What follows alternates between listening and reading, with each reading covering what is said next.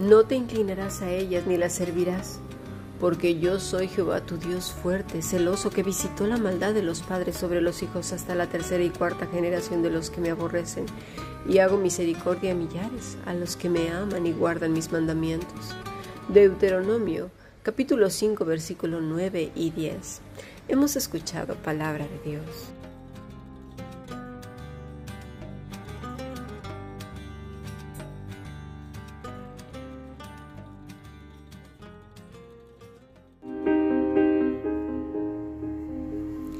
Fundación Bíblica te invita a participar tanto de esta aula internacional hoy apegados a él, como a sus cursos online en mol.fundacionbiblica.com. También Adoración de Siervos todos los martes a las 7.30 de la tarde España a través de nuestro canal de YouTube. Para cualquier información escribe a fundacionbiblica.gmail.com. Aprendamos juntos del Maestro. Te esperamos.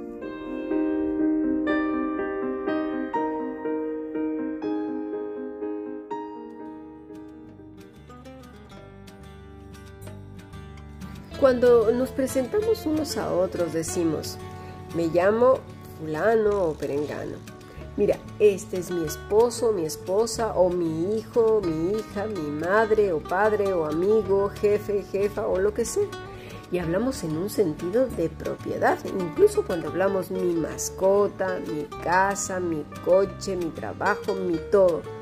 Aún, fíjate, aún cuando hablamos de las personas que son ex, como ex esposo, ex esposa, ex amigo, ex amiga, ex jefe, ex cliente o ex lo que sea. Lo único que no podemos ser ex son ex padre, ex madre, ex hermano, ex hijo.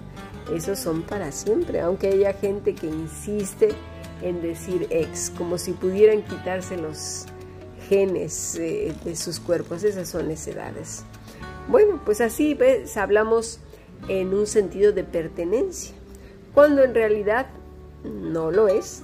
La gente no nos pertenece nosotros no nos pertenecemos unos a otros como si fuéramos cosas. Nos pertenecemos unos a otros cuando somos parte de la familia de Dios, cuando somos hijos de Dios por medio de nuestro Señor Jesucristo. Pero cuando hablamos de Dios, fíjate, también decimos lo mismo. Dios mío, mi Dios, mi Padre, como si fuera de nuestra pertenencia simplemente por decirlo. Para poder decir con seguridad y firmeza estas palabras, necesitamos comprender muchísimo lo que decimos, porque habrá quien diga, oh, y ahora nada más falta que ya no pueda decir Dios mío o mi Dios. No, no, no, tú puedes decir lo que quieras, pero ahora nada más falta que eso sea una realidad. Para empezar, para empezar, Dios no es una cosa, ¿eh? que podamos manipularlo a nuestro antojo. Pero mira, vamos a ver lo que dice la escritura. Deuteronomio 5, versículo 9. Dios dice que es nuestro Dios y no al revés. Dice así, yo soy Jehová tu Dios.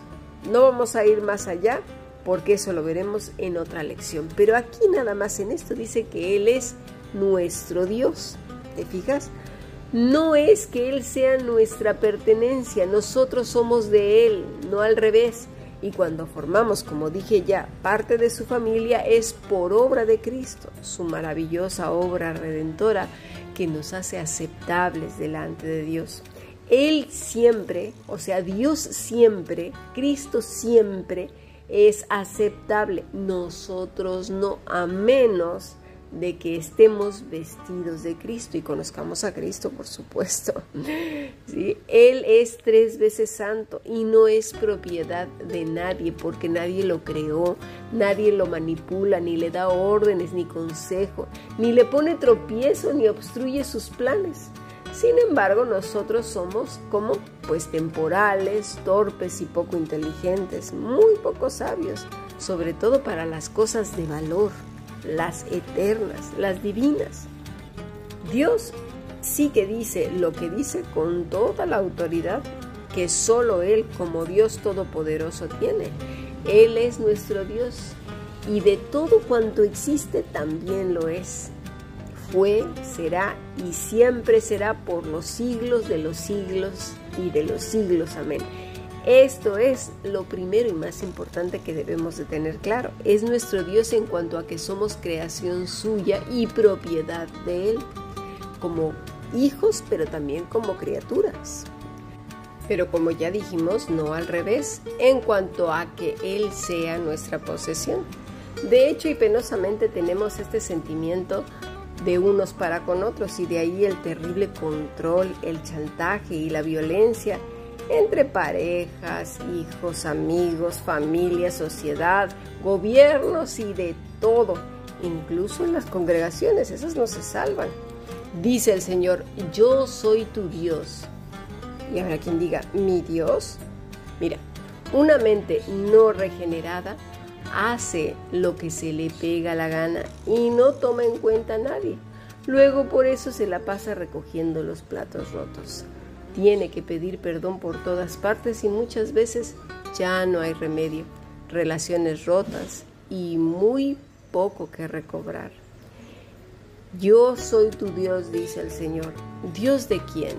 Pues de todos. Es nuestro Dios. Otra cosa es que las personas no quieran darse cuenta a propósito porque son rebeldes y odian a Dios. Pero finalmente Dios es Dios de todo cuanto existe. Nadie lo puede evitar, no por su palabra o por las palabras de las personas. Dios deja de ser Dios. Es como decir, el sol no existe ya por eso, por lo que yo dije, deja de existir. O el mar no existe porque lo acabo de decir esa tontería de que ahora la gente dice que es una mariposa y ya todo el mundo tiene que admitir que es una mariposa o, o, una hormiga o que son perros o tanta tontería que anda por ahí, de verdad, ¿eh? Así pues, hay gente también que dice, Dios es mi Dios, pero en un sentido completamente religioso. Los religiosos hacen eso, se sienten dueñas de Él. Y al sentirse dueños de Él, se sienten con un derecho tremendo sobre el grupo, la gente que les rodea, de lo que considera sacrosanto, porque cuando no se hace como sus mentores le enseñaron, arremeten con todas sus fuerzas. Y aunque Dios mismo les, digan, les diga que desistan, les da igual su rito les da fuerza, seguridad y valor. Desprecian a Dios para elegir su propio camino, el camino de la adoración, a sus mentores, al rito, y dicen que es para Dios, supuestamente. Lo mismo que hicieron los fariseos, los saduceos, los celotes y todos los religiosos de esa época no quisieron a Jesús, no les importó, ellos su religiosidad les daba seguridad. Así pues, no por decir que somos cristianos y simplemente hacer una observancia, es decir, hacer hincapié en los ejercicios espirituales o, corporales, como el vestido, lo que se come, si hacemos esto, aquello de rodillas o de pie, o brazos levantados, o llorando, o cantando, o orando, y, digo el orar como un rito, ¿eh? sin sentimiento, voluntad quebrantada del alma, un deseo ardiente de uno que habla de continuo con el Padre. No, no, no. El, el religioso eso lo ve como realmente adoración, no entienden lo que es conocer al Padre. Veamos qué dice nuestro Maestro en Mateo 7:15. Dice así, Guardaos de los falsos profetas que vienen a vosotros con vestidos de oveja, pero por dentro son lobos rapaces. Por sus frutos los conoceréis. ¿Acaso se recogen uvas de los espinos o higos de los abrojos? Así todo buen árbol da buenos frutos, pero el árbol malo da malos frutos. El Señor nos está diciendo o comparando a las personas con un árbol el árbol bueno pues dará buenos frutos, pero el árbol malo quedará pues malos frutos, ¿no?